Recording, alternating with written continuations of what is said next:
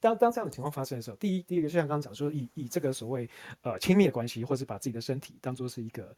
一个一个一个压住一个条件的时候，但这个这个是我觉得在现在这个年代真的是不适合。啊但是对方当然跟我提出暗示嘛，就像刚刚讲暗示，，对，哎，我们都嗯哼，所以应该就已经是。那我那时候会的想法就是，第一个，当然我们发生这个关系的时间点，如果是我们才刚认识没多久，就这样。那第一个，我就会我的想法是，其实这应该也没什么吧，都这么快就进行这件事情了。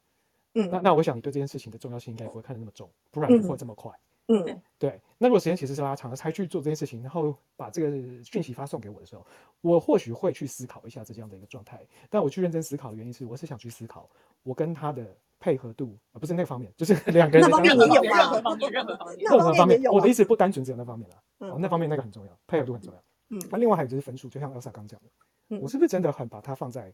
前十这样子的一个嗯感觉？对，如果没有，那我就会开始感受到压力，嗯，对我就会有压力，然后我跟他的相处就不再会那么的自然，或者甚至我会慢慢的想要疏远。嗯，所以这个就是你刚刚回复的这一段啊，我觉得有一个很重要的东西叫做就是很快，所以你会觉得对方没什么，maybe 对方很喜欢你，但那不重要，重点就是你们之间发生那档事就是很快。嗯那从你男生的角度，你认为多长的时间叫做刚好，或者你会觉得珍惜这样子？嗯， 好问题哎、对，就是从你自己个人的角度，因为当然你没有办法代表所有的男生，但是如果，就是对就你的角度你来看，你觉得说怎么样的时间叫做刚好，而不是那种很容易得到这样？是我自己个人的感觉啦。那以以现在可能现在年纪可能比较大一点，所以脸皮可能厚一点，所 以之前可能会觉得说啊这件事情真是很重要，但现在我会觉得，呃，一季吧，三个月。三个月我我答应差不多了，嗯嗯，三个我觉得月差不多对我的想法是，三个月后开始发生这样的亲密的关系，我觉得哎算正常，我觉得也 OK。嗯哦嗯，那但是如果三个月之后哎都没有任何进展的话，嗯，我可能就熄火了。哦， 对，哦，了解了解。哦，所以所以你刚刚有讲到，就是说，如果说一个女生如果呃跟你发生关系，最好就是在一季左右的时间，但也不要超过一季，一超过一季就会熄火这样子。对， OK，那 Debbie 也是相同的想法吗？超过一季，嗯，差不多。只是我我就在思考说，那有没有那种超过一季了，但是一直在撩拨你，让你维持在高欲望跟高渴望的状态？有遇过这样子的对象吗？你知道男生都属猴吗？不管他几年次，男生全部属猴啊。嗯，对，所以怎么可能还有持续在高高欲望这种紧绷的状态撑到三个月，然后最后还没有呃没有？没有啊，所以刚刚两位海王就总结了一些东西啊，就是什么都做了，我却什么都不是的几点因素。刚刚又加了一个东西，叫做把身体当做筹码。好、对那那还有什么样的因素会导致这不去不想确定关系？嗯，我觉得男生不想确定关系是一件，就是这个是对方。可是如果为什么女生要执着这件事情，在这我的角度是我觉得还蛮可以探讨的。嗯，对啊，因为在执着，不管是因为真的是听好多，就是哎怎么怎么在一起多久他不娶我，在一起多久他不给我名分，就什么都有了啊，我是他女朋友。然后我就想说，哎，那你为什么这么执着？那你只有这个男的吗？这男的就是到底你有多喜欢啊？嗯对啊，到底是因为喜欢还是因为就是哦我付出所有的一切了，然后我得不到，所以我不甘心。哦，我嗯，大的议题耶，就是说，呃我刚听到就是说我因为就是觉得我付出了我的所有，所以嗯我觉得你应该给我点什么，对那啊连关系都不愿意确定，所以我导致我的我不甘心，因为我我已经付出所有了嘛，不管是身体啊、情感啊，好、然后就是各方面的，青春啊，对时对对间啊，然后对就会说，你知不知道有更多更棒的男生在追我？然后想嗯说你去 啊，你就会觉啊得你人格分裂哦，你个屁呀不嘞。他说哦，这边喝酒，然后边跟我靠腰说他这个他的另一半啊，也不是他另一半啊，就是人家也没有跟他在一起。对，嗯然后他就一直说，我条件这么好，我长这么漂亮，我这么多人追，我怎么会站在那个男生手上？我就说，对啊，问问你自己啊，你觉得为什 么？我说，我说、嗯、人格分裂吗？我说他有特别好用还是怎么样？所以我我听到的不只是说我投资的这些情感、身体、情绪等等之类的东西，还有包含如果对方分数比我低的话，会使我更愤怒、欸，超级愤怒到炸开，就是他他们就会有一对句话叫做“他凭什么这样对我嗯，有有有，嗯这蛮经典的嘛，经典经典至理名言。”，对我，超常听到。然后我就说：“不是你允许他这样对你的吗？谁可以允许啊？只有你 啊 嗯，没错，对这然个后是我至理名言。！”他们就会就会再也不约我喝酒了。 对啊，哦，因为他们的问题都不是问题，他们只是想抒发而已。结果你给了太多的这个正确答案了，他们不高兴。我没有朋友，不能说真话，不能说真话。对，从女生的观点是，大部分会有产生很多的不甘心。尤其是那种青春年华花在女生很多身上的，哎，其实我身边有一些案例也是男生不甘心付，因为付出太多，但付出的有可能是情感，但也有可能是物质，嗯，嗯都有然后可能？呢导致他不爽，然后呢觉得不甘心，然后我一呃直想要强烈去争取那个名分吗？是证明这件事情吗。对，然后这个反正这个故事有点长，我就在那边不赘述。但是就是我身边确实也有朋友发生这样子同样的状况，然后对，只是说呃对方不是一个女性，而是一个男性的角色。这个男性就觉得说他付出了很多，为了他做了很多，然后呢接送他上下课呃上下班或上下课，然后呢但是却最后他跟别人在一起，啊，嗯，这样的案子我确实有听过这样。那我们就是总结了大概有六个项目嘛，六个项目，呃，那还有没有什么其他的因素，然后导致不想确定关系？死心眼。死心眼哦，对啊，会觉得说全世界就只剩下这个人了。等一下，他活在哪里？他哪心急内养 嘛？他在有哪的人就可能就是真的死心眼了、他就是视而不见嘛，其他世界上所有的异性全部都不在他眼中，就只有这个人，哦也只算有是这另个外人，对他只认定这个人。虽然这晕个人船的啦不晕懂的，对，就是很晕嘛。那虽然这个人完全不愿意给他任何的承诺，哦就我就听到就是很执着这样子就对了，就非他不可的这种感觉，没错，就是就是我一定要，要他，不然我就不要他，我就不然我就出家了这样。 OK，就是他所有的男人或者所有女人都看不到，他只看得到一个异性这样子。对，所以他应该去眼科吧？我在 想，好蛮像应需该不应该不是找智商，应该是去眼或科或者需要戴个老花眼镜嗯之之类类的之类的。这应该是视力的问题，这个应该不在我们的讨论范围。哎、可是我遇到不管的，不管男生女生，如果遇到这种对象，都会就是心有恐惧嘛，很恐怖哎、如果对方世界只有我，然后他没有我，他会死。我哦，我干，我压力妈超大，压力超大的发啊！天大的。对啊，我你会觉我得稍微一个冷落，好像他的世界就要崩塌。对，就就是我做错什么事情那种感觉，就是哇，你我的一个女性朋友，她蛮漂亮的，我们叫 L 小姐。那她总是有办法，就是吸引一些男生，然后这些男生是会对她付出很多，包含付她的房租。但是呢，她非常容易遇到恐怖情人，嗯，因为就是你们刚刚在讲的这些执着的内容里面，我就突然我就连接到这个人，就是他讲述的对方，就是他的生活里面除了工作，就只有这个 L 小姐。哦，嗯，然后所以他的所有的心思也都在 L 小姐身上。所以当 L 小姐有一天要跟他提分手的时候，他就在他家门口蹲点。好可怕。他有一次他就从家里面出来之后，他就硬生生被那男的抓走。因为我就是觉得说，因为他当时给我形容那个 L 小姐帮我形容那个男生，他就是非常的执着，就是嗯你为什么要跟我分手？我就是要跟你在一起，我哪里不好，我可以改，好，我就是要跟你在一起。那就让我联想到就是这个故事。嗯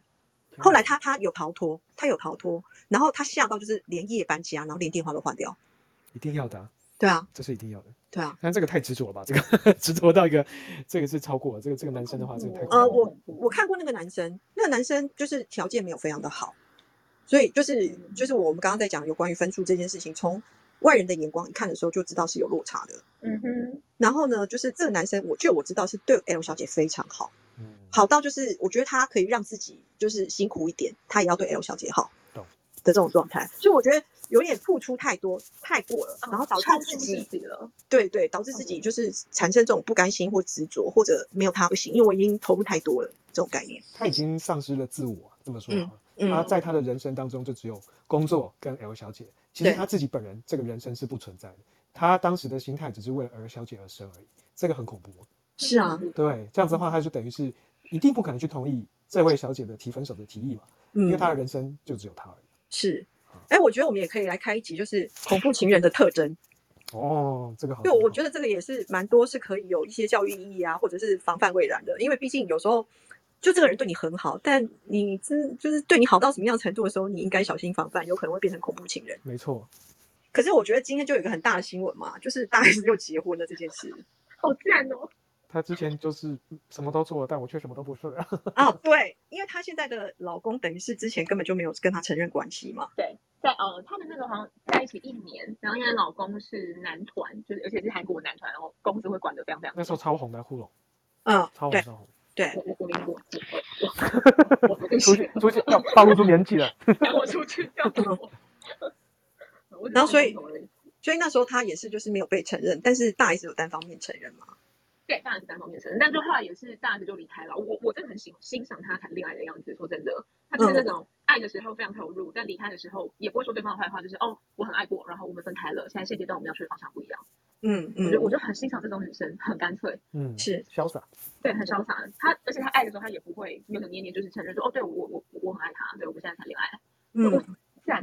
分手就分，离婚就嗯离婚，帅欸。哦哎，那我们如果从大 S 这件事情做个借鉴啊，就是她她那个老公叫什么什么话，对不对？对，哦，我我忘了有他名字了。 对，我也忘了他的名字，反正就是非常壮的一个男人这样子。是，就是说，如果说从一个男性的角度啊，就 Howard 这边，如果说会影响到你的事业，这样你是不是就会因为你的事业，呃，不跟对方就是确定或者是公开关系？如果是以我我的话，本身自己，当然我不代表所有男人嘛，这个是对对对 OK。但如果以我自己来讲，我们不要从艺人角度啦，就是从就从纯粹就是事业角度这样子。对，那一事业来，比如说，如果我承认了，会影响到我的事业，这样的一个角度来看，对不对？是是，那我应该会选择不承认。真的，嗯，OK，因为有件事情是这样子，他喜欢现在的我，right？现嗯在的我，对但现在我其中有一部分是包括我的事业，他也是我的一部嗯分，他也是我的一部分。当我这个事业没有的时候， 我还是他眼中的我吗？嗯，哦，哎、这真的是海王的脑袋，真的是 Debbie Debbie，你有什么看法？嗯如果同样的状态，只是说角色互换，啊，就是说你的男友啊，然后呢，你假设公开的这段关系会导致影响你的事业，这时候你会选择怎么做？我会看它影响层面多深多广，以及我的事业成熟度到底到什么程度。如果我还在刚开始打拼，然后他的公开跟他的恋情会影响，那我当然不要啊，因为我才是刚萌芽的事业 baby 而已，我会被他杀掉。但我如果是一棵千年大树了嗯， ，I don't care，公 开就公开啊。哎、可是好，我们就说从当然就是就是就是这两位，就是今天的闪婚啊，我们同时也可以看到，就是其他有很多的艺人也会有相同的状况，比如说我们像刘德华哈，他明明就是跟他的老婆已经在一起非常非常非常久了，但他也是嗯就是到了这几年才承认，然后以及成龙也是，就孩子都已嗯经生了，然后都已经这么大了。然后就是也是到现在才才承认，就是我们你知道从成龙的角度或刘德华角度，他都已经不是偶像啊啦、他都已经不是靠那嗯种少女心来，就是你知道成就他自己偶像事业的这种年代。那为什么我不太懂？就是如果说他们的状态又是怎么样，会到这么就是到这这几年才在公开啊承认自己有一段关系？嗯，就这个的话，就是跟就是 Debbie 讲的，好像有一点嗯不太一样。对对对，我觉得是不是男生嗯我跟女我刚生刚想到一个， 不同的？跟刚刚你提的那两位男艺人有个很强烈的对比，他也是一个男艺人，嗯但是他公开了，当然他那时候受到很多的攻击，甚至嗯他的另一半受到更多的攻击，因为大家都觉得这另一半配不上他， 对但是他现在还是红，哼，嗯木村拓哉，哦，也是也是，他其实很早就承认他 他跟他太太的婚姻了，嗯，对，然后全世界都不看好他太太，因为他的形象其实没有很好，对对，但是他们一如一直到现在都还是很顺利，而且相信很好。对，而且木村拓哉的这个，当然他已经不是以前的那么男神了，但他现在还在很多人心中还是男神嘛，嗯，所以他的形象没有掉，反而 OK 更好了。所以我觉得好像就是影响事业这件事情没有那么绝对啊，因为看到很多案例，就是有就是接受的，也有不接受的，然后也有就是不接受，但后来变成祝福的这种状况。对，嗯都有嘛。嗯，所以我觉得就是回过头来看大 S 跟她现现在的老公这件事情，她当时不承认，好像也不一定是一个完全正确的选择、欸。但他那个时候没有办法承认啊，因为他经纪公司不允许啊。哎，哦，明白明白。对啊，嗯嗯，哼哼哼，所以可能会违约。对哎，韩国经纪公司好像真的是这样子，对，蛮严格的。对，很严格，就真的是很严格。我其实今天看到新闻，我真的真的是我吓一跳，因为我那时候前一分钟还在乌克兰，我还在看乌俄战争，我说哇这有点紧张，这突然跳了一个，我说哈天哪，这更劲爆。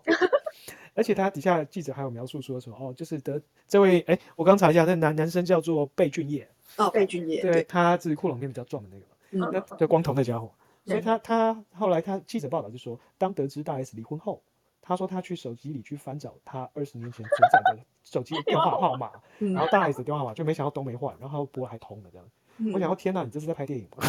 真的啊，这偶像剧里面才有剧情、欸，对，真的。嗯但就是我觉得这个，我中国人都会想喜欢讲缘分哦， 真的。对，因为无解。嗯，嗯，对。所以，我们今天其实整个讲下来，我就请 Debbie 这边帮我们做一个总结好了。就什么都做了，但我却什么都不是。以男生的角度呢，会觉得哦，第一，这个女生如果太容易得到，就会掉价。嗯对，那个掉价是一个心理价值的认定。